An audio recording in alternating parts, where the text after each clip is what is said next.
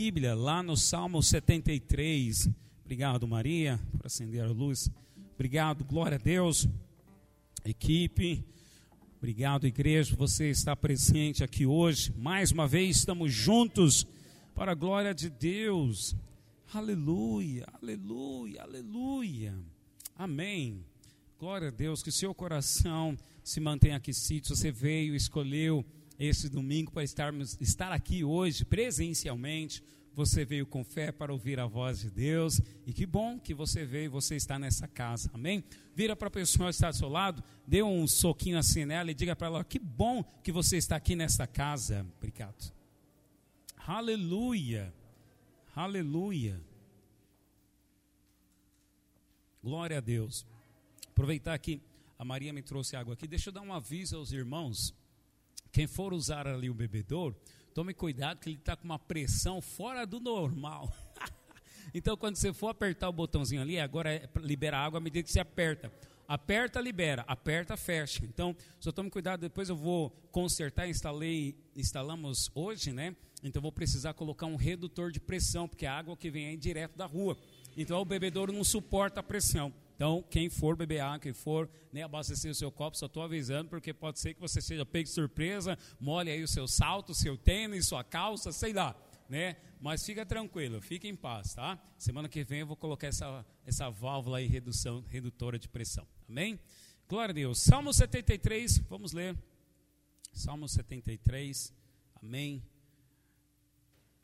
O tema hoje da mensagem que eu quero falar com você. O tema hoje é o silêncio de Deus. Eu quero falar sobre o silêncio de Deus. Quando Deus está em silêncio. O que significa quando Deus está em silêncio? Traduzindo, quando Deus está em silêncio, é você tem uma oração, você tem um alvo, você tem algo que você está esperando em Deus, uma promessa, mas ainda não se cumpriu. E você não você não parece, né, que você não está vendo Deus nem falar com você, nem Deus agir, as circunstâncias parecem que não mudam. Então, esse é um tempo na fase do cristão chamada de silêncio de Deus. Sim, há um momento que Deus fica em silêncio. Uma certa vez eu ouvi essa frase assim, que na sala de aula, quando nós estávamos estudando, né, estávamos lá no dia, no dia de aula normal, o professor estava lá sempre ensinando na lousa, né, e falando, abre o livro e tal, mas no dia da prova, o professor ficava em silêncio. Então eu vi essa frase: quando Deus está em silêncio, é porque o crente está passando por uma prova. Deus está em silêncio com você? Então você está passando por uma prova. E o resultado da prova, qual que é? É que sejamos aprovados. E Deus vai cooperar, quer cooperar, está cooperando para que nós sejamos aprovados. Então, a missão dessa mensagem é encher o seu coração de fé, para lidar com essa fase da vida cristã. se você não está vivendo hoje, quero dizer para você, você vai viver. Ou talvez você já viveu, amém, glória a Deus, né, e está bem, mas essa mensagem é para encorajar o seu coração para continuar crendo, descansando e confiando. Porque Deus está em silêncio, mas Ele está acreditando em você, Ele está cooperando com você e, e, querendo se apresentar. O melhor de tudo é que Deus quer se apresentar para você é quando Ele aparentemente está em silêncio. E aí, na fase de silêncio, eu quero ler esse Salmo 73, porque o livro de Salmos é a expressão das emoções do autor aqui, né? E aqui quem escreve é Asaf. Acompanha comigo aí, Salmo 73, vamos ler o capítulo inteiro. Com efeito, Deus é bom para com Israel, para com os de coração limpo. Quanto a mim, porém, quase me resvalaram os pés, pouco faltou para que se desviassem os meus passos. Pois eu invejava os arrogantes, ao ver a prosperidade dos perversos.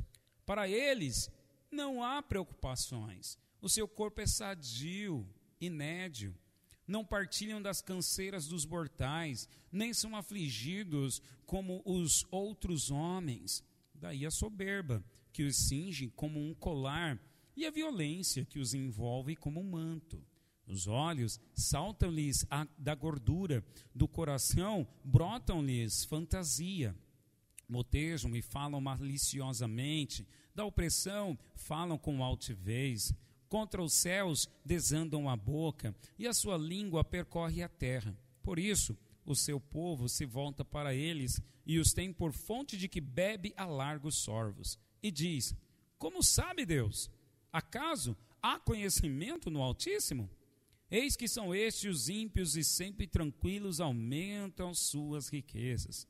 Com efeito, inutilmente conservei puro o coração e lavei as mãos na inconsciência, pois de contínuo sou afligido e cada manhã castigado. Se eu pensar em falar tais palavras, já aí teria traído a geração de teus filhos. Em só refletir para compreender isso, achei muito pesada a tarefa para mim. Até que entrei no santuário de Deus e atinei com o fim deles. Tu certamente os pões em lugares escorregadios e os fazes cair na destruição, como ficam de súbito assolados, totalmente aniquilados de terror. Como ao sonho quando se acorda, assim, ó Senhor, ao despertares, desprezarás a imagem deles. Quando o coração se me amargou e as entranhas se me comoveram, eu estava embrutecido e ignorante. Eu, como um irracional à tua presença. Todavia, estou sempre contigo. Tu me seguras pela minha mão direita. Tu me guias com teu conselho e depois me recebas na glória. Que mais tenho eu no céu? Não há outro em quem eu me compraza na terra.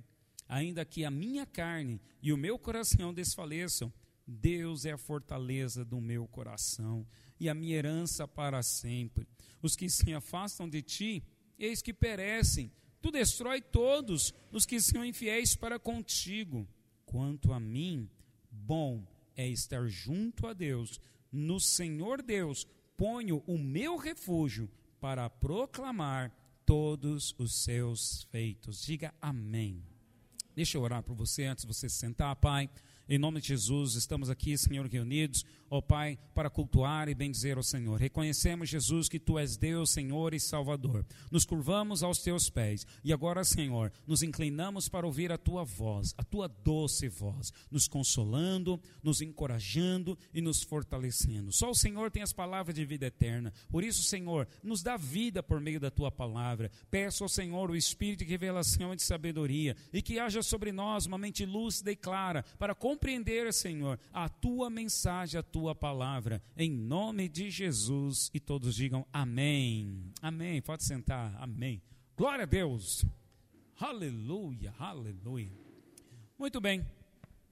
Esses salmos que nós acabamos de ler, Asaf, ele começa dizendo que, olha, como é bom Deus para Israel. E aí ele começa a dizer assim: ah, Deus é bom para que, aqueles que são limpos de coração. E aí chega um momento em que Asaf começa a dizer assim: ah, mas eu invejo os arrogantes ao ver a prosperidade deles. Porque, Deus, olha só, eu estou te servindo, eu estou fazendo tudo que tem que ser feito, mas não estou prosperando, não estou crescendo. E os outros, esses que não temem ao Senhor, eles nem têm preocupações, ele chegou a escrever aqui, ó, verso 4 nem preocupações eles têm, e eu estou vendo a prosperidade deles. E aí, depois de Asaf dizer tudo isso, dizer que Deus, primeiro ele começa, muito interessante, porque isso aqui é uma oração. Primeiro ele começa dizendo, Deus é bom. Mas aí ele vem agora abrindo o coração, ele está falando o que ele está sentindo. Então ele está dizendo, estou com inveja, Deus. Estou com inveja. Porque eu estou aqui, o Senhor é bom, o Senhor me escolheu mas os outros estão prosperando. E aqui os outros não é um crente que senta aqui do meu lado, os outros aqui são pessoas que nem temem a Deus, que nem te conhecem, estão prosperando. Estou aqui solteiro, estou na bagaceira, e o outro está casando, estou endividado, estou servindo, e o outro está trocando de carro. Estou aqui na igreja com dificuldade no meu casamento e o outro está feliz fazendo viagem, postando no Instagram que fez mais uma viagem, mais um lugar, foi lá para aquela praia lá do Arraial do Cabo. Todo mundo feliz lá no Instagram. E eu aqui infeliz dentro da minha casa. Mais ou menos assim que acontece, né? A inveja hoje, ela é aumentada pelas redes sociais. Por quê? Me diz se você vê alguém triste na rede social. Você vê a, alguém postando uma foto lá, estou triste hoje. Alguém posta a foto do jeito que acorda? Ninguém. Ninguém. Eu, se eu postar uma foto do jeito que eu acordo, você não vai ver nada, porque não tem cabelo para despentear, está tudo normal, está tá em casa. Né? Mas tem dia que você acorda, não acorda bem.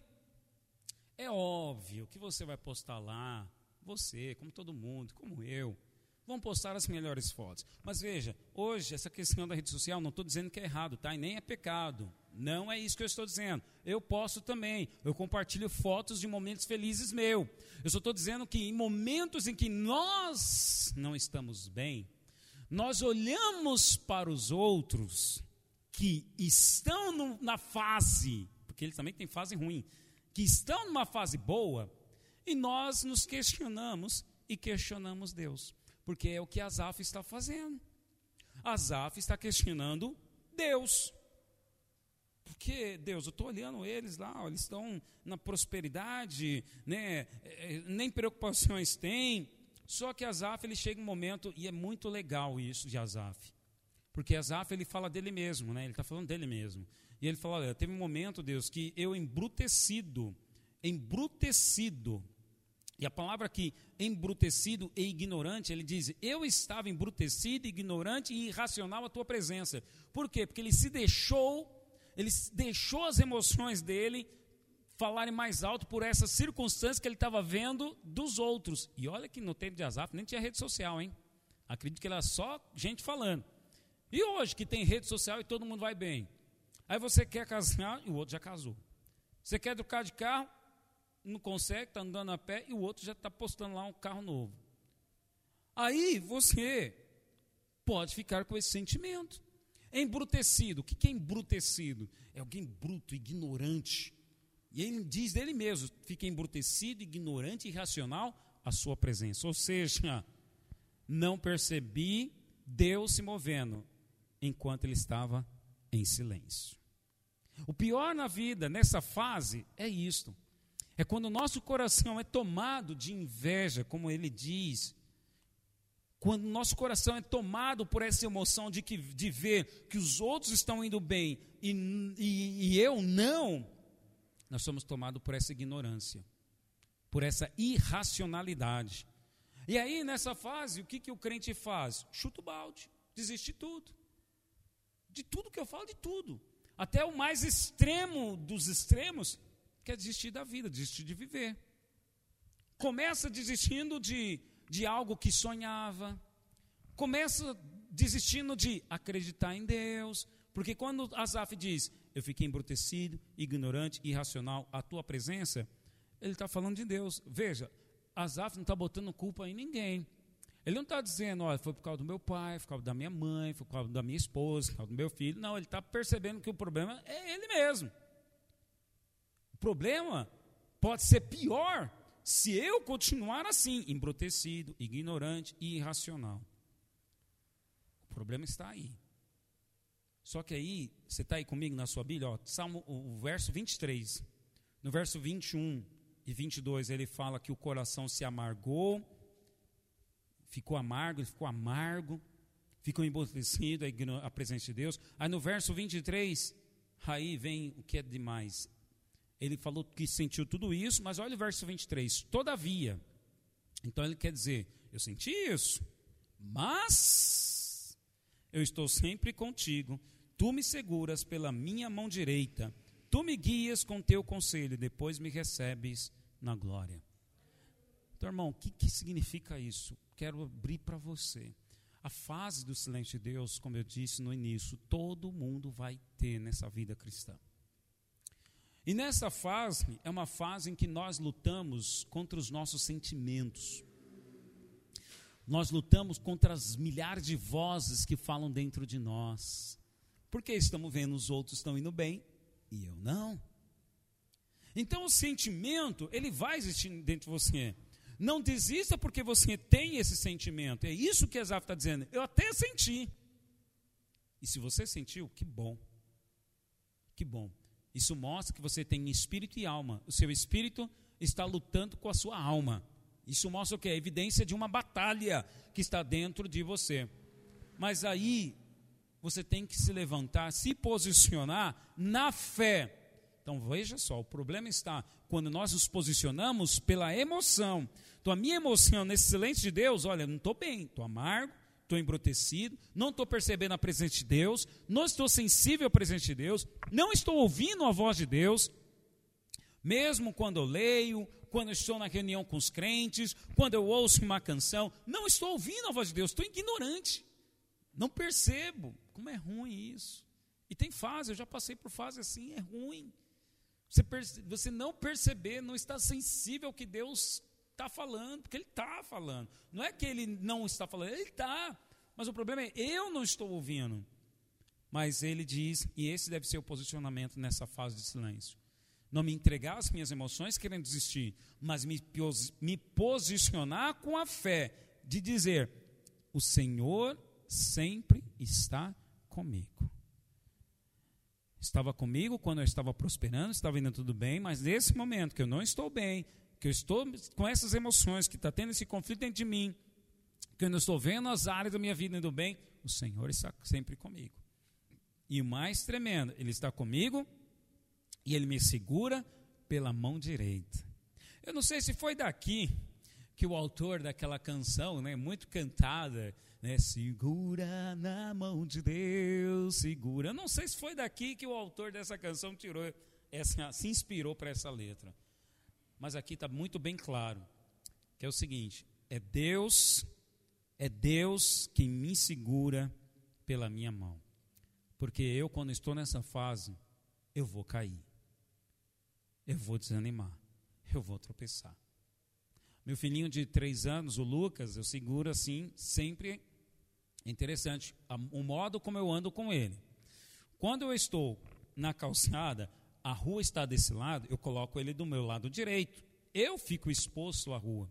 Quando eu estou na calçada à esquerda e a rua está aqui à minha direita, eu coloco ele à minha esquerda, porque eu devo sempre ficar exposto à rua. Não posso ficar deixando ele exposto à rua. Mas é muito interessante que de vez em quando, é inconsciente, eu dou as minhas passadas largas. E ele, tadinho. Aí eu vejo ele correndo. Eu vejo, o filho, papai está andando rápido, né? Desculpa, tá? Eu inconsciente, gente. Às vezes eu, cometo essas gafes. E eu percebo que quando ele quer correr, de vez em quando ele até. Eu, mas eu, opa, estou ali. Ele não bate com a cara no chão, por quê? Porque eu estou ali segurando a mão dele. Então é isso que Deus faz. Sabe, nesta fase de silêncio, você parece que vai cair, mas você não vai dar com a cara no chão, porque Deus está segurando a sua mão para você não cair. Só parece que você está caindo. Meu filho parece que ele vai cair. Quando chega a carinha lá, é igual a Matrix. Ou oh, eu puxo ele. Com Deus é assim, meu irmão. Não estou dizendo que é fácil. Você que já passou ou está passando, você sabe muito bem que não é fácil. Porque as emoções, é de medo, é de incredulidade, é de ver que os, para o outro está dando tudo certo. E o pior é esse, né? Como diz Azaf, é você vê que o cara nem cristão é, nem teme a Deus, nem serve a Deus como você serve. Aí vem a incredulidade. Será que vale a pena servir a Deus? Será que vale a pena ler a Bíblia? Será que vale a pena dispor do meu tempo ao domingo para ir para o culto, participar de uma célula, orar. Será que vale a pena? Vem a ignorância, a irracionalidade que Azaf colocou aqui. E irmão, se isso não aconteceu com você ainda, quer dizer, comigo já aconteceu. Comigo já aconteceu. Quantos já passaram por essa fase? Levante a sua mão aí. Aleluia. Então significa que você é um cristão vivo. Agora vamos aprender, né? Porque Asaf, ele se posicionou em fé para dizer, ó, Deus, o Senhor sempre está comigo. Então, aqui já está a resposta. Então, a fase de silêncio de Deus, todos nós teremos. Nessa fase de silêncio, o medo, parece que vamos tropeçar, vai acontecer. Mas a resposta já está aqui. Eu vou ter que acreditar, eu vou ter que crer. A minha fé vai ter que prevalecer contra o que eu estou sentindo. E o que, é fé? É acreditar naquilo que eu não estou vendo. E o que eu estou vendo? O negócio está indo mal a pior. É ou não é difícil? Muito difícil. Eu tenho que acreditar em algo que eu não estou vendo ainda, mas o que eu estou vendo só alimenta as minhas emoções, para me deixar mais triste ainda, mais confuso ainda em relação a estas circunstâncias que eu estou vivendo. Bom, eu não quero aumentar ainda mais essa confusão no seu coração, mas eu quero ajudar você a se fortalecer nesse período da vida cristã. E aí eu coloquei aqui dois exemplos somente. quero ser bem objetivo e bem prático com você nessa mensagem. Coloquei dois exemplos de dois personagens bíblicos, tem muitos outros, mas o que me veio aqui à memória é somente esses dois. Lázaro, as irmãs de Lázaro, no momento de dor, de perca de um parente, e Abraão e Sara, um casal que tinha uma promessa, tinha um sonho e que demorou a acontecer. Mas sendo bem breve, bem objetivo com você, não vou ler muitos versículos, não, mas olha, eu quero, se você não, não conhece a história, você vai anotar na sua Bíblia e depois você poderá ler lá na sua casa. A história de Lázaro está lá no João capítulo 11. Quem era Lázaro? Lázaro era uma pessoa, Jesus até cita, isso está no Novo Testamento, era uma pessoa que Jesus amava muito. Era uma pessoa muito querida por Jesus. E Lázaro tinha duas irmãs. Aconteceu como o ciclo da vida: o tempo de nascer e o tempo de morrer aconteceu que Lázaro morreu. E Jesus, ele está chegando para junto ali da, das irmãs, do, do local, né, de onde está acontecendo, vamos dizer assim, o velório ou o compartilhamento da tristeza. E Jesus, ao entrar a casa, uma das irmãs de Lázaro já chega assim: Jesus, por que, que o senhor não estava aqui? Quando meu irmão Lázaro morreu, no momento de luto e dor, acontece essa confusão na mente do cristão. Deus, por que que o Senhor levou o meu filho? Por que que o Senhor levou o meu cônjuge? Por que que o Senhor levou o meu irmão? Por que isso comigo? Por que que o Senhor demorou? Foi esse o questionamento das irmãs de Lázaro. E esse é o questionamento na mente de todo mundo que passa por essa fase. E aí parece que Deus está em silêncio, mas olha, Deus, poxa, o Senhor é poderoso, por que, que o Senhor não curou? Por que, que o Senhor não salvou? Por que, que o Senhor não impediu? Em outras palavras, é, por que, que o Senhor não impediu dele morrer? Esse é o ponto. Porque Deus, eu orei. Mas se o Senhor estivesse aqui chegado a tempo, olha, Lázaro não tinha morrido. Irmão, toda vez, toda vez que você passa por essa fase do silêncio de Deus, onde parece que Deus está demorando, onde parece que Deus não está respondendo, Deus, na pessoa de Jesus, quer se apresentar para você numa revelação ainda maior. Deus quer levar você a ter uma experiência com Ele ainda maior. E uma revelação no sentido de Ele se apresentar um outro lado dele, e toda vez que uma pessoa tem uma revelação de Deus, ele tem uma, é, a vida dele transformada. Um exemplo foi o dia em que você decidiu acreditar que Jesus é teu Senhor e Salvador e que você estou arrependido dos meus pecados, você confessou. Até aquele dia, Jesus para você só era lembrado no dia 25 de dezembro, dia do Natal. O menino Jesus nasceu, está todo mundo comemorando. Você comemorava assim. Eu digo, eu comemorava isso. Mas depois do dia em que eu reconheci que eu sou pecador, confessei meus pecados e me batizei e confessei, Jesus, tu és meu Salvador, a minha vida mudou. Revelação. Então, quando nós passamos por uma fase de silêncio, Deus vai se apresentar para você também. Vai mostrar-se para você. E nessa revelação, a sua vida vai ser transformada para um novo nível de fé. Então, fase como de Lázaro, é o momento da dor, porque perdi um parente. Aí elas estão questionando, por que, que o Senhor demorou a chegar? Mas aí Jesus fala: Eu sou a ressurreição e a vida. Quem crê em mim, ainda que morra, viverá. Jesus então apresenta, ei, mulheres, vocês estão com essa incredulidade, mas deixa eu falar para você: eu sou a ressurreição e a vida. E depois de Jesus falar isso e elas crerem, Jesus manda alguém tirar a pedra e você sabe o resultado final. Lázaro vem e Lázaro, uh, depois de quatro dias, ressuscitou. Uau! Tremendo, né? Mas vamos, vamos meditar aqui no que está acontecendo. Qual foi o grande questionamento das irmãs para Jesus? Por que, que o senhor demorou? Por que, que o senhor não impediu dele morrer? Jesus fala: Eu sou a ressurreição e a vida. Mas Jesus opera um milagre de impedir a morte e ressuscita ele. Mas uma pergunta: Lázaro está vivo até agora? Então significa que Lázaro morreu. Passado, não sei quanto tempo adiante, Lázaro morreu. Por que, que a Bíblia não registra um novo questionamento delas? Porque elas acreditaram que, olha, meu irmão não morreu, ele creu, e aí, porque ele creu, ainda que ele morra, ele viverá. Dá para você entender, irmão? Dá para você entender a lógica aqui? Porque o questionamento sem a revelação é: Deus, por que, que o Senhor não impediu de morrer? A dor, irmão, eu já passei pelo, por, pela fase de luto, já perdi meu pai, eu sei, não estou esnobando, não estou falando sem ter a experiência, não.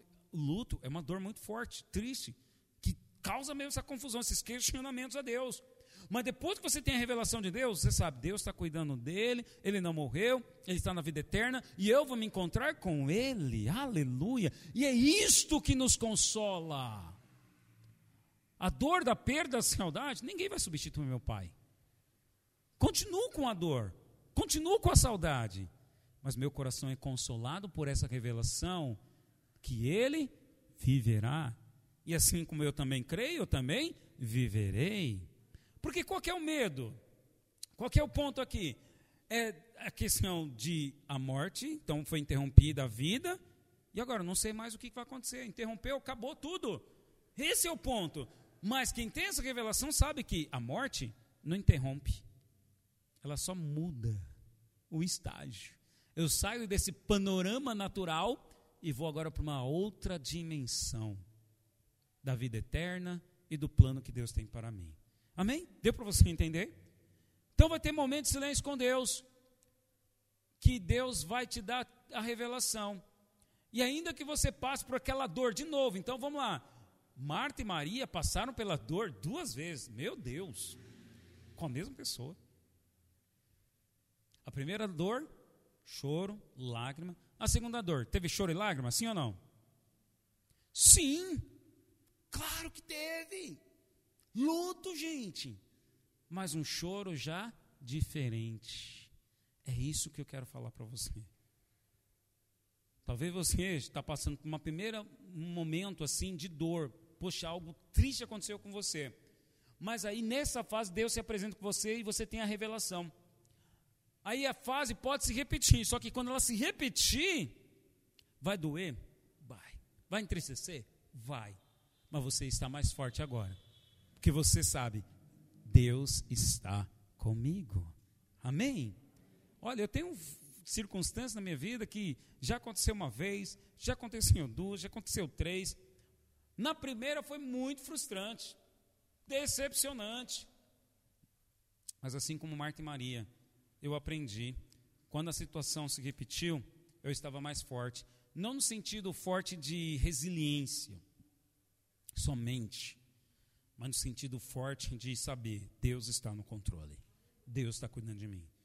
Viu? Não é uma palestra de motivação e autoajuda aqui, não. Ó, oh, seja forte, persevera, engole choro. Não, não engole choro, não, chora. Pelo contrário, chora. Dor é para ser sentida, tristeza para ser vivida. Mas a fé é que nos guarda e nos consola. Lembra Zaf, o Salmo 73, o que, que ele disse lá no Salmo 73? Quanto a mim, bom é estar junto a Deus. No Senhor Deus põe o meu refúgio para proclamar os teus feitos. Em quem Asaf põe o refúgio? Em Deus. Estou triste, mas eu corro para Ele. Eu não me afasto dele. Eu vou para junto dele. E a forma como ele se manifesta são diversas. É na minha oração no meu quarto, é numa canção, é estando junto com os meus irmãos, é estando num culto, é participando de uma célula. É a forma diversa. Deus é, é multicriativo. A forma como Ele quiser se apresentar para você, Ele vai querer. Não tem uma regra.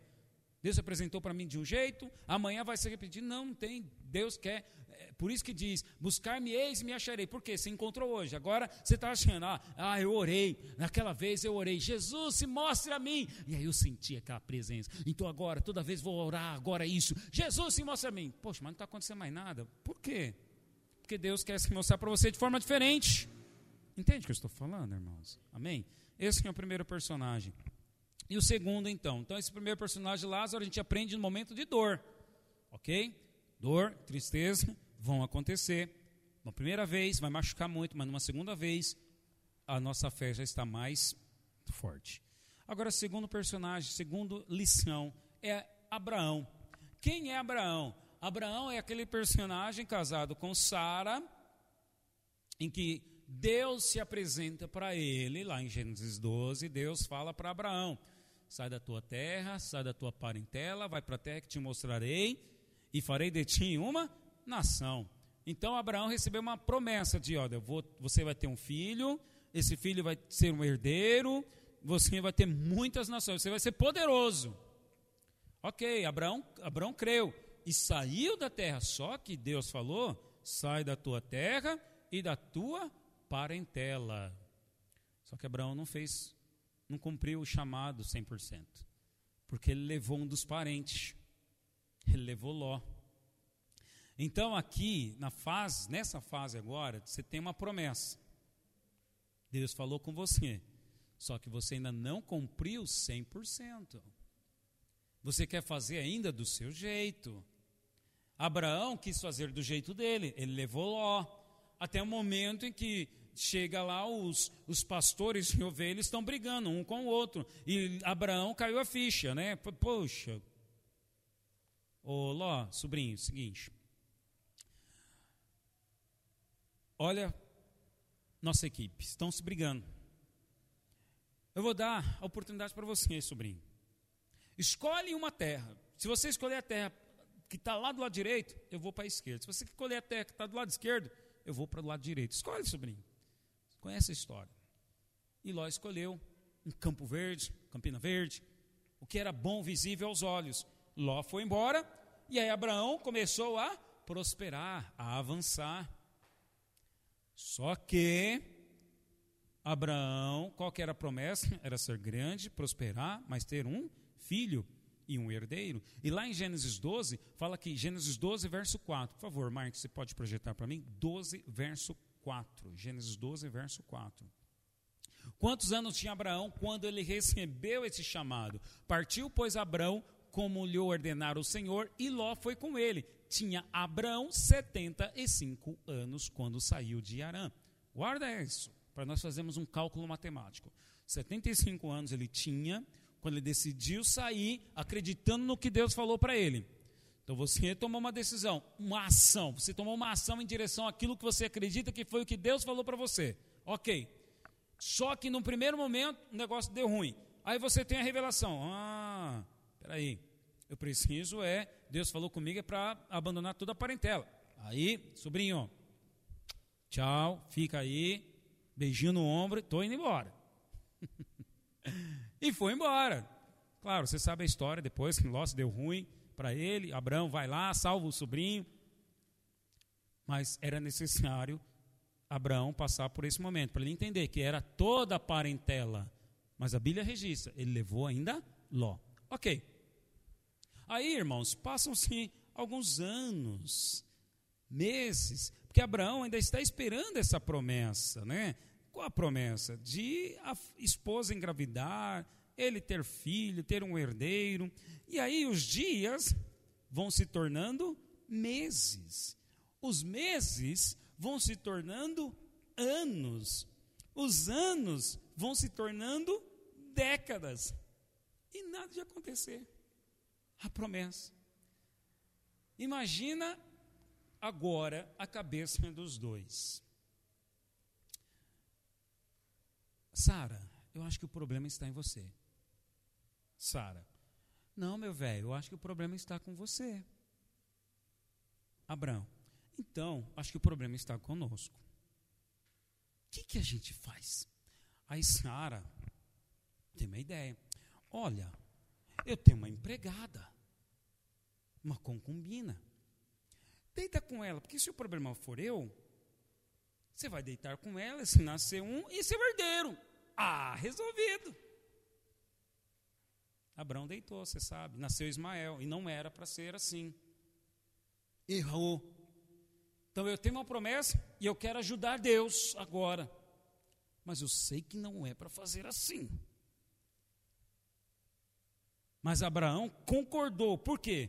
Ah, não é tão mal assim. Não está tão errado assim. A minha esposa está até concordando. Então é quando você está na fase do silêncio de Deus e você toma uma decisão, mas você faz uma escolha e você sabe que está errado. Mas você está se sabotando, acreditando que, ah, mas não é tão errado assim.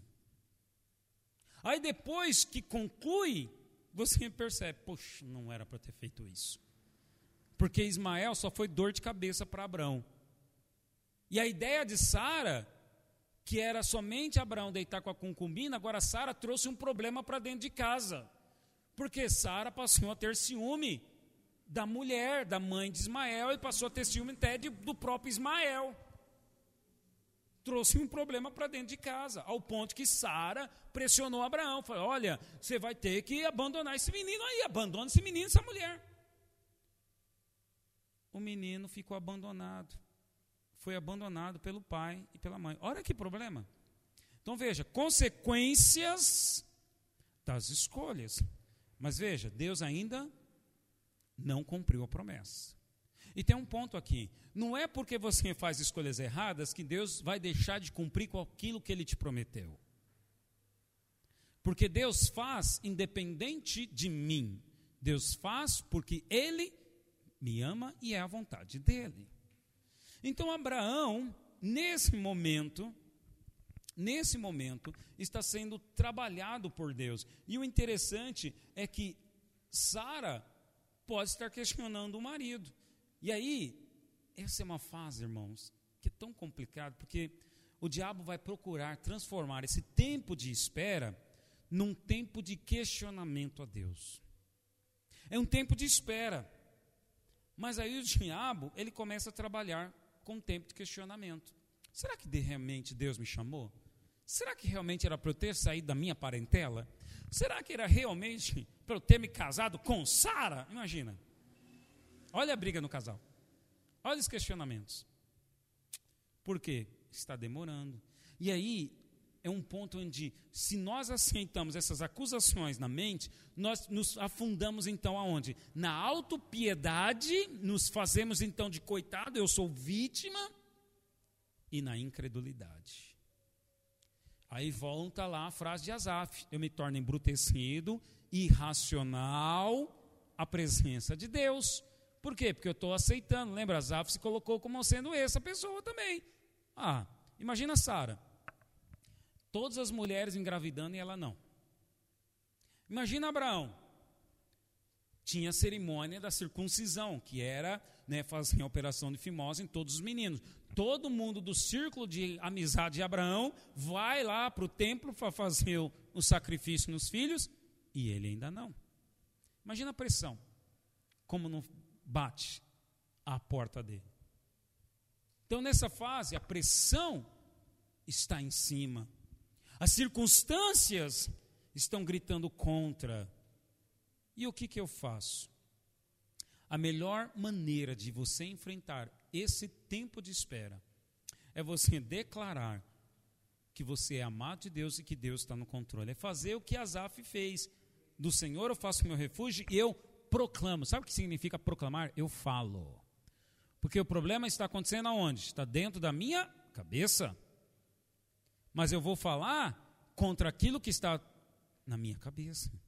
Então, enquanto eu estou esperando, parece que nada está acontecendo. E o diabo está se aproveitando. E eu estou questionando a Deus. Se eu me deixar, vou me tornar incrédulo. Então, o que fazer nessa fase? Aí, chega um momento, lá em Gênesis 21, em que Abraão e Sara eles vão para uma terra nessa terra tem um rei chamado Abimeleque. E as esposas de Abimeleque, desse faraó, desse rei, eram estéreis, estéreis, não podiam dar à luz. E aí Abimeleque fala: Abraão, ora pelas minhas esposas para que elas possam dar à luz. Imagina agora o questionamento que fica na cabeça do crente Abraão. Eu estou aqui, já estou esperando, já faz anos que eu estou esperando. Nem a minha esposa eu oro, nem para minha esposa acontece milagre, eu vou orar por eles. Então, esse é o momento de questionamento e momento em que um crente abandona o chamado. Porque você pode pensar assim também: poxa, como que eu vou ajudar uma outra pessoa se eu não consigo nem me ajudar? Já aconteceu isso com você? Já pensou isso? Eu quero dizer que isso é uma mentira do diabo. Por mais honesto que você esteja sendo com você, ao pensar que, poxa, como é que eu vou ajudar o próximo se eu não consigo ajudar nem a mim mesmo? Por mais honesto que isso pareça, isso é uma mentira.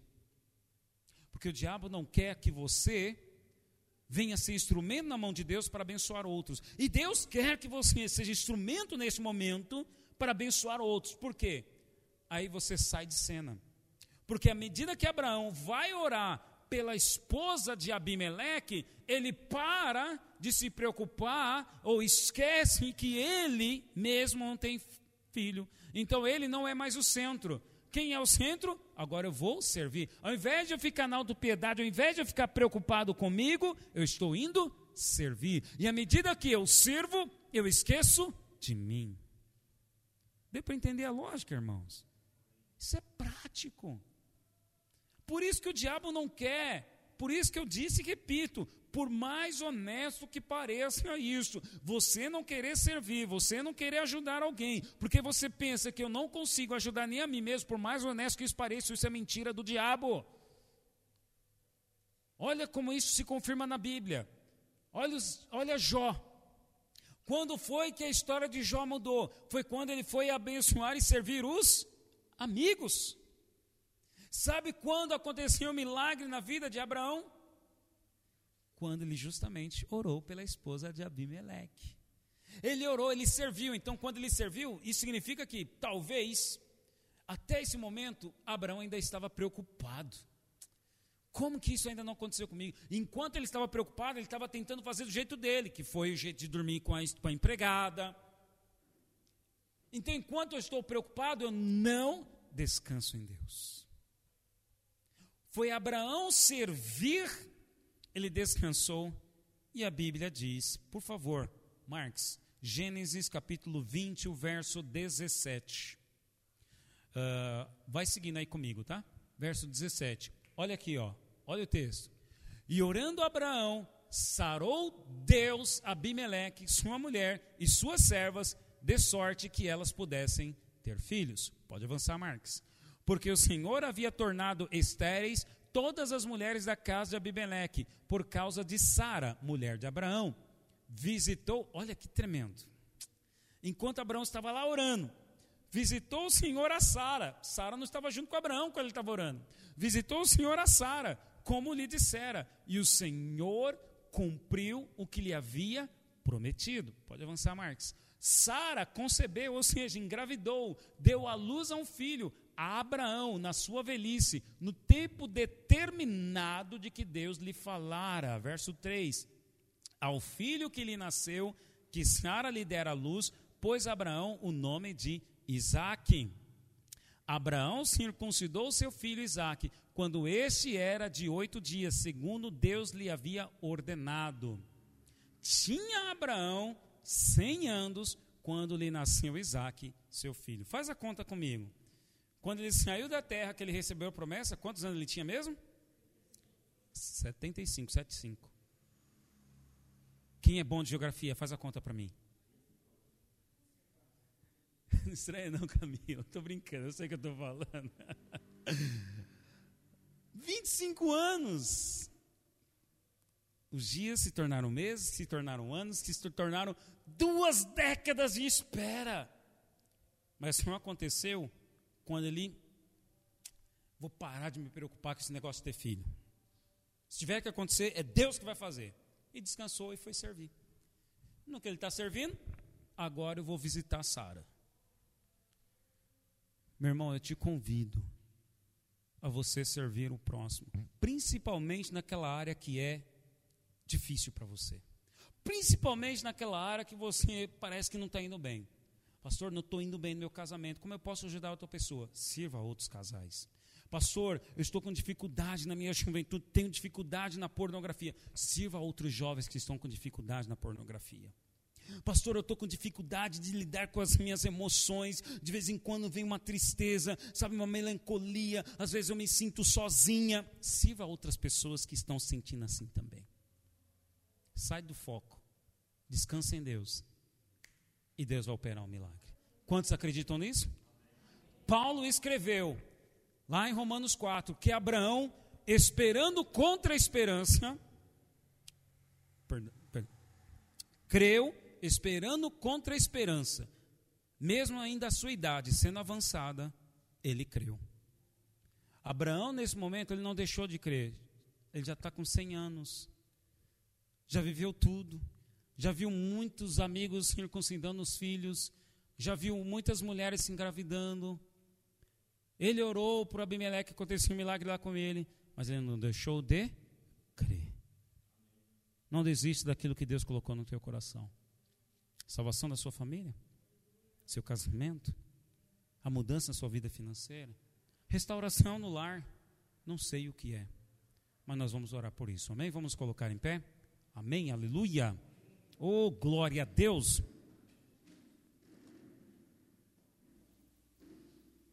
Pode subir.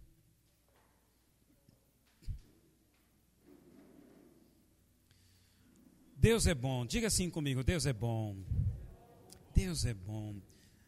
Faça como Azaf, mesmo, sabe, sentindo triste, mesmo nessa fase, diga que Deus é bom. Acredite que Deus é bom.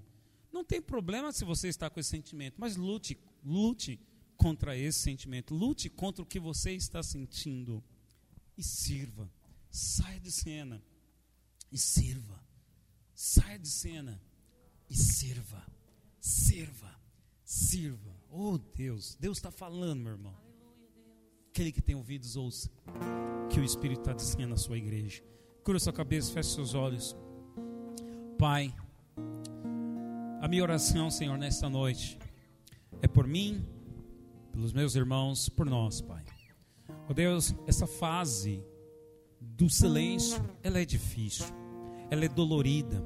Como Asaf escreveu, Senhor, e já vivenciamos, já experimentamos isso.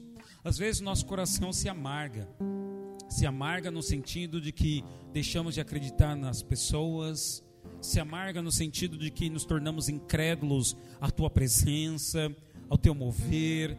Ó Deus, se amarga, ó Deus, nos levando, ó Pai, deixar de acreditar nos sonhos do Senhor Deus para nós, se amarga no sentido de nos levar a uma confusão mental, emocional e às vezes até ficarmos, Senhor, doentes fisicamente.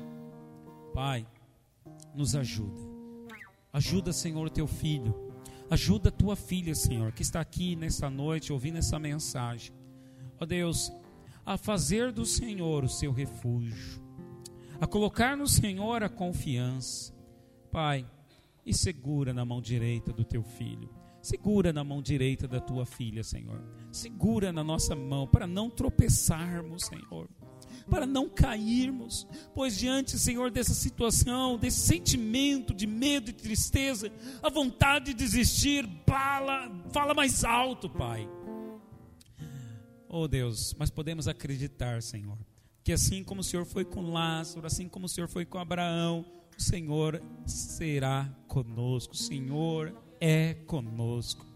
Por isso, Pai, que o nosso coração seja consolado, confortado e a nossa fé seja avivada pelo Espírito e por essa palavra, em nome de Jesus. Vamos cantar essa canção.